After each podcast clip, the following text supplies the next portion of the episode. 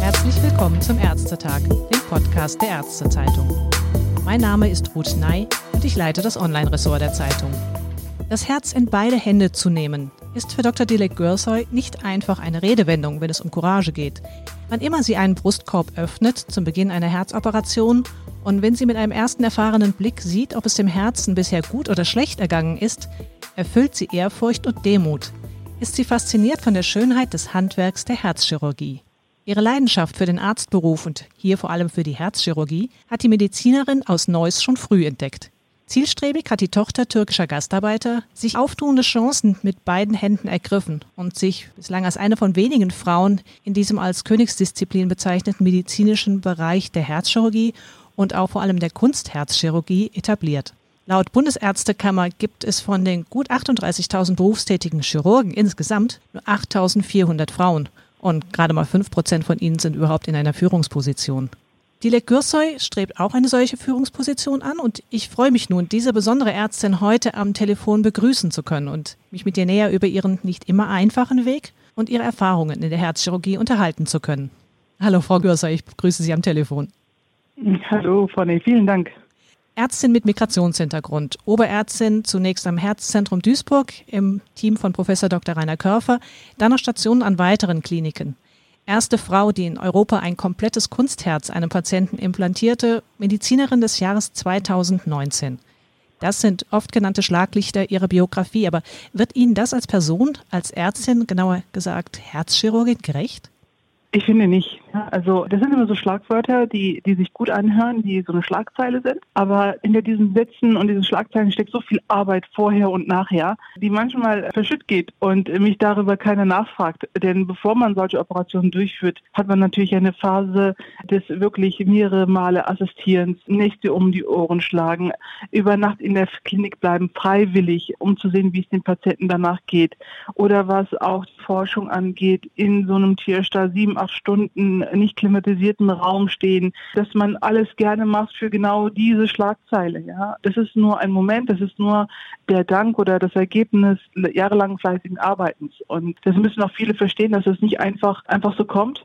Da muss man viel investieren. Das heißt, Sie haben sehr lange darauf hingearbeitet und insgesamt aber stand Ihr Berufswunsch schon sehr früh fest, dass Sie Ärztin werden wollten. Und auch der Wunsch für die Fachdisziplin war früh geweckt. Mhm. Was genau machte und macht für Sie denn das Besondere der Herzchirurgie aus?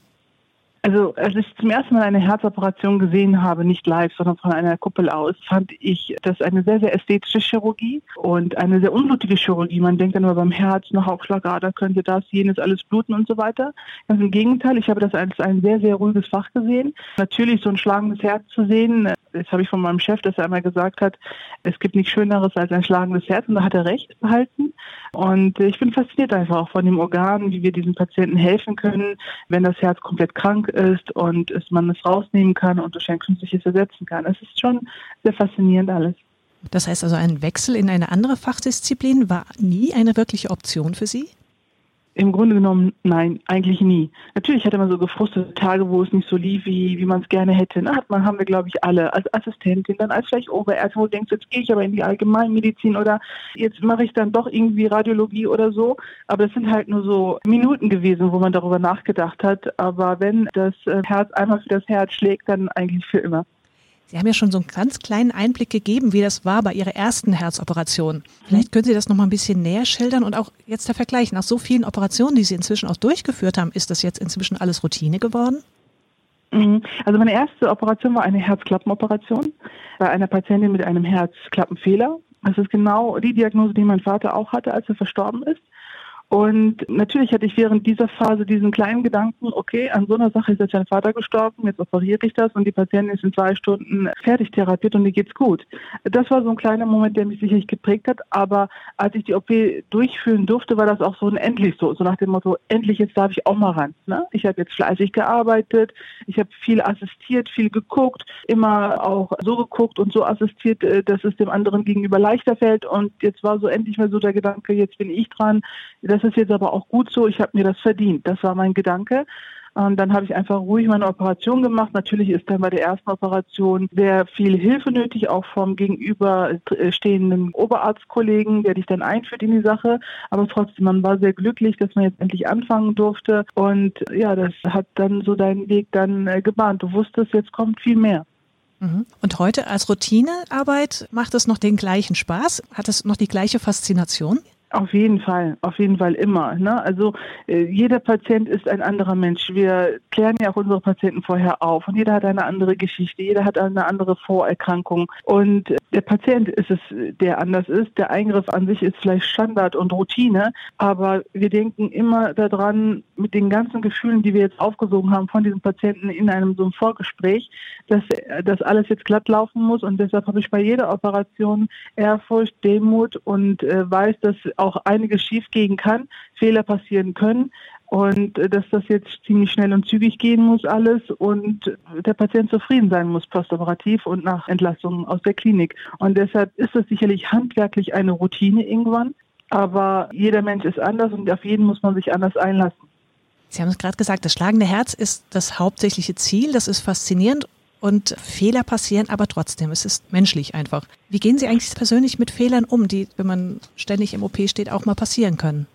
Also es ist ja nicht ohne Grund haben wir Ärzte ja eine Weiterbildungszeit und man sieht viel. Man sieht äh, gestandene Chirurgen, die Fehler machen. Man beobachtet sie und sagt sich, okay, das kann dir vielleicht auch später passieren und das wappnet dann einen auch, dann wenn man dann selber da steht. Sicherlich äh, treffen wir alle Fehlentscheidungen am Anfang, wenn die Erfahrung noch nicht da ist und haben vielleicht Selbstzweifel, aber das darf nie von Dauer sein, denn äh, das würde uns hemmen in unserem Tun. Wir müssen immer mit bestem Wissen und Gewissen handeln und agieren und das tue ich und mache dann weiter für den Patienten und denke nicht darüber nach, was jetzt dieser Stich bedeuten würde für den Patienten. Ich bin mit jedem Stich überzeugt, den mache ich und dann ist auch gut. Und wenn wir dann Fehler machen, sage ich mir dann immer und auch den Assistenten, die jetzt nachkommen, die werden passieren. Daraus muss man lernen und dann bitte schön weitermachen. Das heißt einfach auch ehrlich damit umgehen und auch rechtzeitig, wenn man gemerkt hat, okay, da ist mhm. etwas nicht in Ordnung, dann versuchen zu intervenieren. Das ist das Allerwichtigste. Ehrlichkeit in unserem Beruf ist das A und O gegenüber dem Patienten, gegenüber seinen Vorgesetzten, gegenüber seinen Kollegen. Und daran scheitern oder sind viele meiner Kollegen auf demselben Weg, den wir gegangen sind, auch gescheitert. Ich bin immer ehrlich geblieben. Ich habe Fehler zugegeben. Ich habe mich entschuldigt, wenn es sein musste und bin vielleicht dann auch ein bisschen Vorbild dann auch für die nächste Generation. Und so muss es auch sein. Wir dürfen in der Medizin nichts vertuschen wie gesagt, ich rede von bestem Wissen und Gewissen. Und das Gewissen dürfen wir nie außer Acht lassen, wenn wir mit Patienten arbeiten. Blicken jetzt auf so viele Jahre praktischer Arbeit in der Herzchirurgie zurück. Wo sehen Sie denn zum Beispiel aktuell die wichtigsten medizinischen Herausforderungen in Ihrem Fach? Wo sind zum Beispiel noch Weiterentwicklungen nötig und wo sind vielleicht sogar schon mhm. erste Fortschritte zu erwarten? Mein Mentor hat immer viel erzählt, äh, wie sie angefangen haben, mit den ganzen Nähten, die immer zerrissen sind und so weiter und so fort. Das ist jetzt alles viel besser geworden. Die Instrumente sind besser geworden. Das Ganze drumherum ist besser geworden. Speziell in unserem Fach und weshalb auch ich das Ganze jetzt hier auch so mache mit Buchschreiben, Interviews führen. Ich möchte gerne die Kunstherzchirurgie, die Forschung und die Therapie weiter voranbringen. Bei einer terminalen Herzinsuffizienz ist noch der goldene Standard immer in der Therapie die Herztransplantation. Es gibt seit Ende der 60er und Anfang der 80er mit der erfolgreichen Implantation die ersten Kunstherzen. Diese Entwicklung muss einfach weitergehen, weil ich möchte nicht in 50 Jahren immer noch sagen müssen, der goldene Standard der terminalen Herzinsuffizienztherapie ist die Herztransplantation. Es soll kein Mensch mehr sterben, damit ein anderer weiterleben muss, was das Herz betrifft. Ich rede nur ähm, über das Herz, weil das ist ein Organ, das wir künstlich ersetzen. Es ist weit vorangeschritten. Es gibt Systeme, die das kranke linke Herz ähm, unterstützen, die auch als Dauerlösung gelten können. Aber mein Traum und meine Vision ist es, so wie alle anderen Vorgänger oder Pioniere, die es damals gab, ein richtig voll implantierbares Kunstherz entwickeln, das geräuschlos, kabellos und verschleißfrei über acht bis zehn Jahre laufen kann, damit wir auf diese Herztransplantation verzichten können. Dass wir dem Patienten, schwerkranken Patienten sagen können, sie müssen nicht auf eine Liste, ich rufe die Firma an, das Kunstherz kommt und dann wird es reingetan.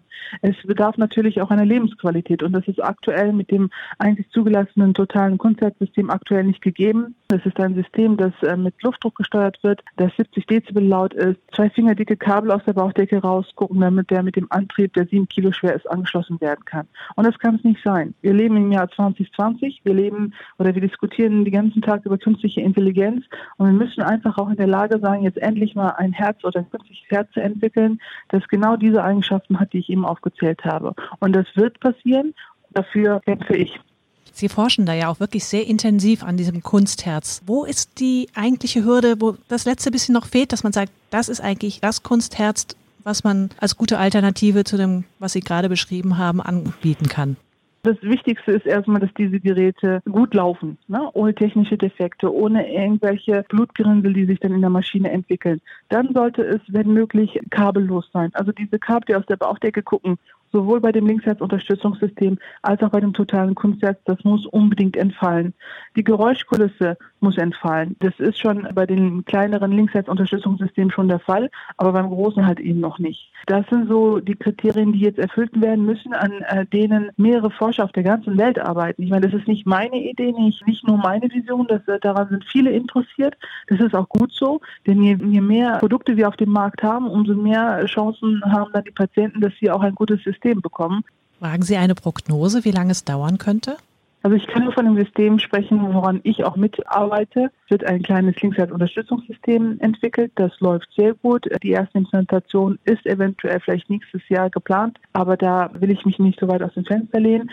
Und die Entwicklung des großen Systems, des totalen Konzerts, das wird sicherlich noch ein bisschen dauern. Das wird sicherlich noch drei, vier Jahre in Anspruch nehmen. Aber ich bin da sehr zuversichtlich, weil ich ja auch aktiv daran mitarbeite und Ergebnisse sehe. Da ich sie auch selber verursache, diese guten Ergebnisse. Aber auch die die anderen Kollegen, die an anderen Systemen auch arbeiten. Wir brauchen nur halt nur mehr Unterstützung und das bedarf halt mehr Geld und deshalb sind auch die Amerikaner bei so etwas auch immer schneller, weil sie schnell Gelder kriegen und wir hier in Europa noch ein bisschen damit hapern, gerade in Deutschland. Wahrscheinlich gerade solche Situationen wie aktuell mit Corona wirft sowas nochmal zusätzlich zurück, könnte ich mir vorstellen. Und tatsächlich ist es so der Fall, ne? aber wir bleiben, wir müssen hartnäckig bleiben. Es geht jetzt nicht, okay, jetzt haben wir Corona, jetzt lehnen wir uns auch zurück, ganz im Gegenteil. Denn auch herzkranke Patienten es gibt es auch leider weiter, trotz der Pandemie. Und die müssen auch alle versorgt werden, trotz der Pandemie. Vielleicht nochmal eine ganz andere Perspektive auf Sie persönlich. Das ist wahrscheinlich eine Frage, die Sie sich mal gefragt wurden. Als Frau erfolgreich in einer Männerdomäne wie der Herz- und Kunstchirurgie. Wie ist das eigentlich? Wie würden Sie Ihren Weg dorthin kurz umschreiben? Also ich finde es gut. Aber der Weg dorthin ist natürlich, ähm, ich sage immer, viele fragen mich auch, wer hat sich dahin geschafft, wieso sie und nicht wir. Ja gut, man muss arbeiten, man muss fleißig sein, man muss interessiert sein, man muss für eine Sache eine Leidenschaft aufbringen und das tue ich. Und ich war vielleicht auch tatsächlich zum richtigen Zeitpunkt zum, am richtigen Ort. Das ist auch wichtig. Glück spielt sicherlich auch eine Rolle.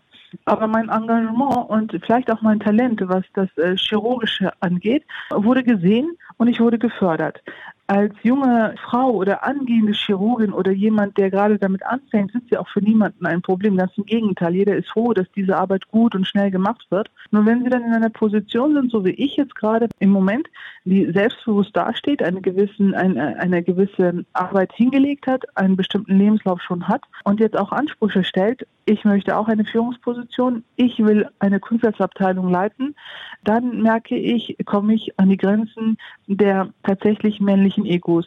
Und das ist aber etwas, was mir nicht unbekannt ist. Das kannte ich natürlich. Aber dass man direkt damit eins zu eins jetzt Kontakt hat, da merke ich, da muss ich noch hartnäckiger sein als sonst. Und da kommt diese Schwierigkeit halt auf, wenn Sie als erfolgreiche Frau anfangen, einen Anspruch zu stellen.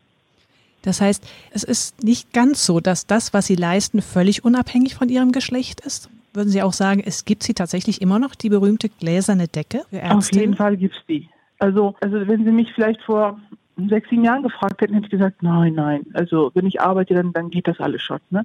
Es geht halt eben nicht. Und diese gläserne Decke ist da wie gesagt, ich spüre das jetzt gerade am eigenen Leib. Ich habe sehr viele Gespräche geführt, um diese Vision eines Kunstherzenzentrums zu etablieren, um diese Kunstherzforschung gemeinsam in einem sogenannten Center of Excellence zu vereinen. Da merke ich einfach auch, dass ich auf Kollegen stoße, die vielleicht nicht diese Expertise haben, was Das ist nicht schlimm. Ich habe auch meine Lücken.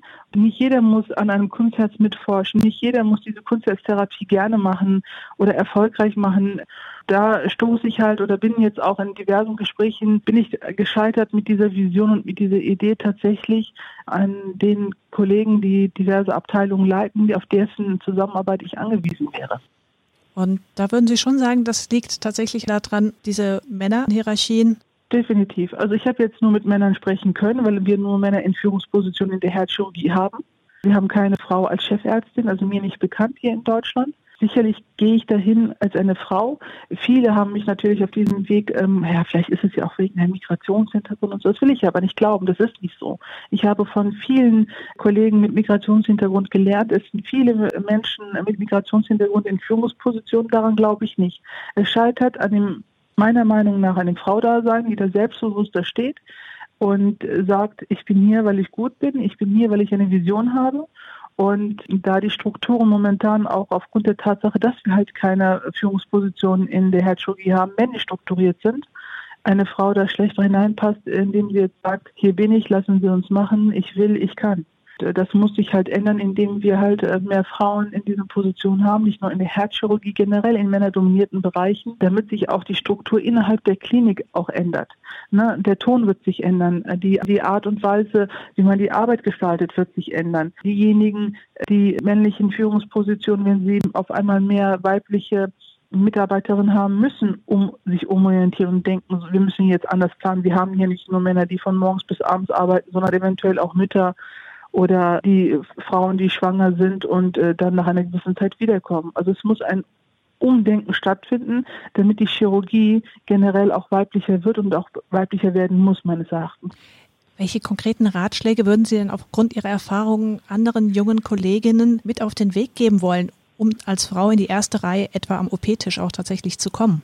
Wir brauchen unbedingt Mentorenprogramme innerhalb der Chirurgie. Das, ich habe das mal bei der einen oder anderen Klinik gehört, das muss sie aber etablieren. Ne? Also wir müssen uns auch Frauen untereinander auch in der Medizin vernetzen. Ich bin damals vor zwei, drei Jahren, die noch mit Frauennetzwerken oder überhaupt Netzwerken nichts am Hut hatte, einfach in mein OP gegangen, habe mein Ding gemacht und äh, wollte mich halt, habe darauf gehofft, dass irgendjemand mein Talent hat und mich fördert. Nein, ganz im Gegenteil. Wir müssen uns austauschen und dann auch merken, dass wir viele sind, die dieselben Probleme haben, die wir dann auch zusammen angehen können. Denn zehn Stimmen zählen mehr als nur eine Stimme und müssen auch selbstbewusster dastehen und dürfen uns uns nicht von unseren Ideen und von unseren Träumen abhalten lassen. Das ist sehr, sehr wichtig. Diese ganzen Sprüche, die wir dann auch während der Assistenzzeit oder während der Studienzeit alle hören, nicht davon, wie soll ich sagen, abneigen lassen von unseren Visionen. Das geht relativ schnell. Und aber wenn Sie dann Frauen haben, die Ihnen sagen, hey, ich habe diesen selben Weg, bin das auch durchgegangen. Ich helfe dir aber dabei, dass du das nicht erfahren musst, alles. Das ist sehr, sehr wichtig. Mein Appell gilt an alle Frauen, die schon in Führungspositionen sind, die auch einen schwierigen Weg gegangen sind. Äh, bitte lasst uns das für die nächste Generation ein bisschen einfacher gestalten, indem wir ihnen helfen und sie unterstützen. Das heißt, gerade diese Teamarbeit auch innerhalb der, der Ärzteschaft zwischen Ärztinnen ist ja vielleicht auch so ein bisschen Kritik an Frauen an sich, dass das zu wenig gemacht wird, oder? Ja, auf jeden Fall. Also ich spreche jetzt nur von meiner Erfahrung. Ich kann jetzt sagen, jemand da um die Ecke kommen und sagen, das ist doch alles gar nicht so. Ich habe in meiner ganzen Laufbahn nicht erlebt, dass mich aktiv eine Kollegin unterstützt hat, die erfahrener ist als ich.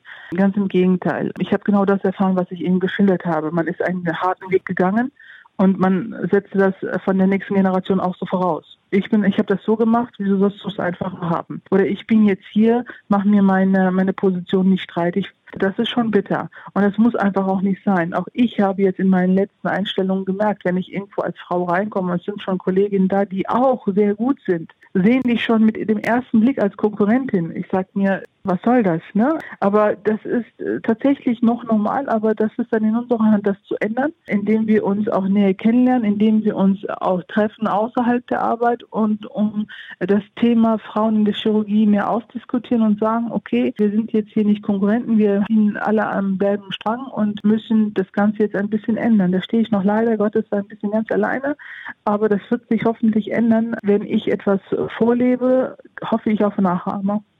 Gerade innerhalb der Chirurgie auf Frauen zu treffen, ist ja per se schwierig, weil es einfach so wenige Frauen gibt. Und da wird mitunter mhm. auch die schwierige Vereinbarkeit von Beruf und Familie mit ins Feld geführt.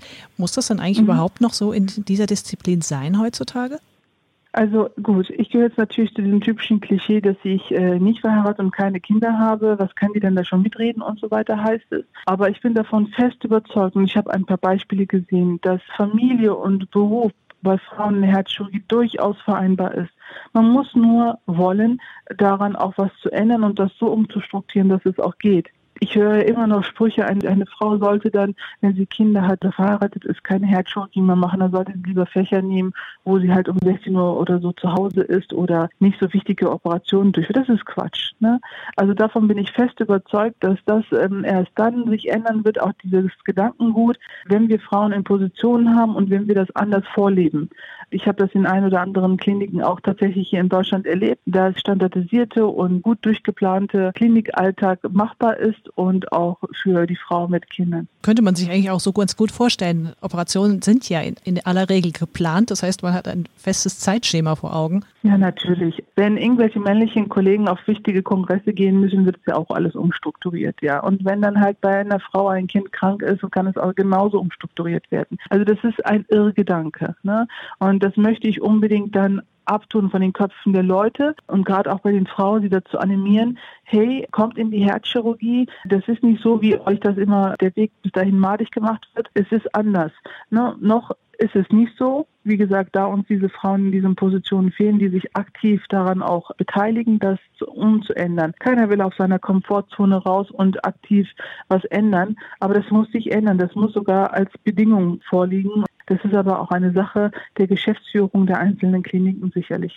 Bei dem hohen Medizinerinnenanteil unter den Studierenden wird das wahrscheinlich irgendwann auch gar nicht anders gehen, weil sonst könnte ich mir vorstellen, ist einfach das Nachwuchsproblem viel zu groß wenn die 70 Prozent der Absolventinnen äh, Frauen sind und nur 20 Prozent in die Chirurgie gehen, das wäre ja fatal.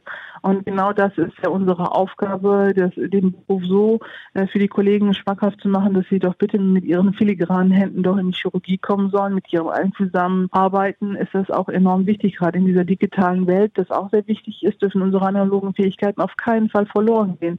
Und ich behaupte mal, dass wir Frauen diese analogen Fähigkeiten ein bisschen besser drauf haben als unsere männlichen Kollegen. Sie selbst haben also wenn man sie so hört, vieles inzwischen medizinisch erreicht und sie haben auch ein großes Netzwerk aufgebaut. Sie sind aber auch in den Medien oft unterwegs. Da war wohl Initialzündung, so habe ich das gelesen, ein Treffen mit Bundeskanzlerin Angela Merkel. Und sie engagieren sich zum Beispiel auch auf Veranstaltungen zur Karriereplanung von Frauen. Jetzt mhm. haben sie auch noch ein Buch geschrieben, in dem sie all ihre Erfahrungen schildern. Das soll im September veröffentlicht werden mit dem Titel Ich stehe hier, weil ich gut bin. War das alles mhm. so geplant? Nicht so ganz. Ne? Als ich dann unsere Bundeskanzlerin Frau Merkel kennenlernen durfte, dachte ich, okay, das ist jetzt so eine Welle, die dauert vielleicht drei Monate, sechs Monate an und dann ist auch wieder vorbei. Es hörte aber nicht auf. Ich hatte das so das Gefühl, dass die Journalisten endlich mal jemanden haben, der ein bisschen sympathisch und ehrlich um die Ecke kommt und einfach so ein bisschen die Wahrheiten erzählt und für eine Sache arbeitet, die wichtig ist für uns alle. Das hat mich wirklich nicht so geplant. Und ich habe diese Medienwelt, diese ganzen Interviews, Auftritte einfach mitgenommen, um die Sache für die Kunst als Forschung und Therapie voranzubringen. Ich brauche das für mein Ego nicht. Ich brauche keine Auftritte bei irgendwelchen Shows oder Talkshows. Ich nutze alles, was ich jetzt medial mache, eigentlich für diese diese Sache der Konzertforschung und der, der Etablierung dieser Therapie aber ich habe auch gesehen, dass diese Medienwelt bei meinen Vorstellungsgesprächen, die ich jetzt in den letzten Monaten geführt habe, doch schon ein Problem dargestellt haben.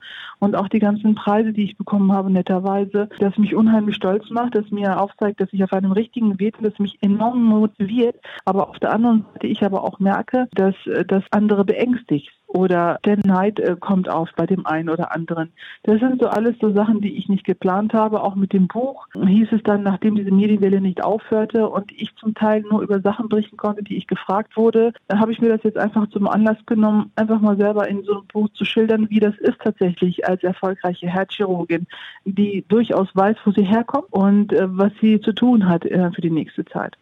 Genau, das wäre jetzt auch meine Frage. Was ist Ihr Plan für die Zukunft, für die nächste Zeit?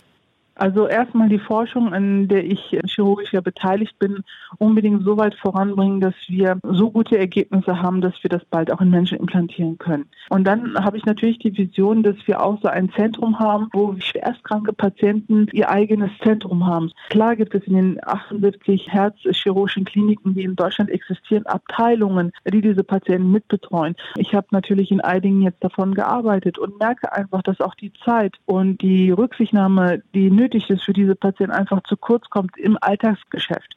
Ne, weil das Alltagsgeschäft mit den normalen Herzklappenoperationen, mit den Bypass-Operationen natürlich laufen muss, die Notfalloperationen laufen müssen. Und diese Patienten sind in dem einen Haus vielleicht besser betreut, in dem anderen Haus aber nicht so gut betreut. Und das will ich halt in einem Kunstzentrum alles so ein bisschen vereinen und diesen Patienten die Möglichkeit geben, dass sie dorthin kommen, wo sie wissen, da sind die besten ausgebildeten Pfleger, Ärzte, Reinigungskräfte, was auch wichtig ist, der Koch und ähnliches, die Psychotherapeuten und dass wir unser Augenmerk auf sie richten ne, wo sie wissen, hier ist jetzt kein Stress, hier werden sie gut beraten, hier werden sie gut therapiert, entweder konservativ oder chirurgisch, in einem Team, das nur auf deren Erkrankung sich konzentriert. Weil es gibt so viele Brustkrebszentren, es gibt Darmkrebszentren, wo Patienten wissen, wenn ich so etwas habe, dann gehe ich lieber in so ein Zentrum. Und ich möchte das diesen schwerst chronisch kranken Patienten auch bieten. Und wenn wir so ein Kunstzeitzentrum haben, ist das für jeden eigentlich dann ersichtlich. Da weiß der Hausarzt, der Kardiologe, der Patient, wenn er googelt, dann auch, wenn ich so etwas habe, gehe ich dahin, weil da sind Leute, die sich um mich kümmern. Um vielleicht auch mal eine, eine Vorstellung davon zu bekommen, wie viele Patienten gibt es eigentlich in Deutschland, die also für ein solches Kunstherzzentrum in Frage kämen?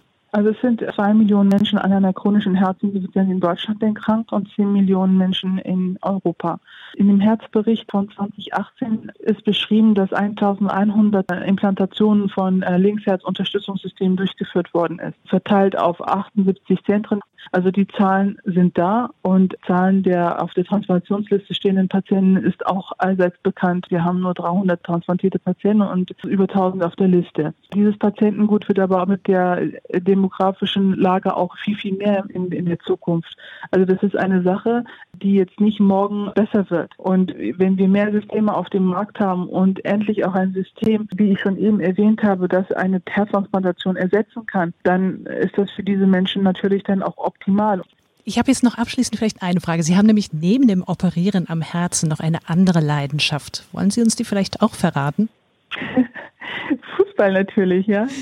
Ich liebe Fußball, also wirklich, Ergebnisse sind mir auch wichtig. Natürlich möchte, es, möchte ich, dass Borussia Mönchengladbach Meister wird nächste Saison, aber das ist für mich sowas von ja, wie soll ich sagen, ja, Psychotherapie, wenn ich da im Stadion, zwei Stunden vorher im Stadion ankomme, mich auf meinen Platz setze und das Stadion ist noch, was die äh, Sitzplätze angeht, leer und ich gucke nur auf diesen Rasen. Wenn wir Glück haben, ist er dann frisch gemäht und es riecht dann alles so schön, ja. Es ist so beruhigend und ich lasse die Seele einfach dann baumeln äh, obwohl die Seele brennt für Borussia Mönchengladbach. Die Fans werden sicherlich wissen, dass das unser Song ist. Es ist sehr entspannt. Ich liebe es und es ist halt meine Abwechslung. Die anderen äh, gehen in den Garten, äh, gehen zu ihren Pferden. Ich gehe halt zum Fußball. Dann mal schauen, wann es wieder da wirklich losgeht. Vielleicht noch ein abschließend letzter gewagter Vergleich. Welche Position im Fußballteam passt denn am besten zu Ihrer Profession als Herzchirurgin? Stürmerin. Also definitiv. Dem einen oder anderen äh, gefällt die Art und Weise, wie ich jetzt gerade auch losgehe in diese Materie nicht. Aber das ist mir egal. Ich weiß, dass das der richtige Weg ist. Ich weiß, dass es viele Neider gibt. Ich weiß aber sehr genau, wovon ich spreche. Und gerade in diesem Metier. Und ich habe auch schon vorhin gesagt, auch ich habe meine Lücken. Auch ich weiß etwas oder kann etwas äh, nicht so gut wie vielleicht der ein oder die andere. Aber in diesem Metier lasse ich mir die Butter nicht vom Brot nehmen. Ich will es im Namen der Patienten durchziehen und ich werde es auch durchziehen. Klar, da sehe ich mich nur als die Stürmerin und das muss aber auch sein, denn als Abwehrspielerin komme ich nicht so ganz weit. Dann wünsche ich Ihnen, dass Sie das entscheidende Tor auch schießen und alles Gute für Ihren weiteren Weg. Tore. Tore, gut. Vielen Dank. Gerne. Tschüss. Tschüss.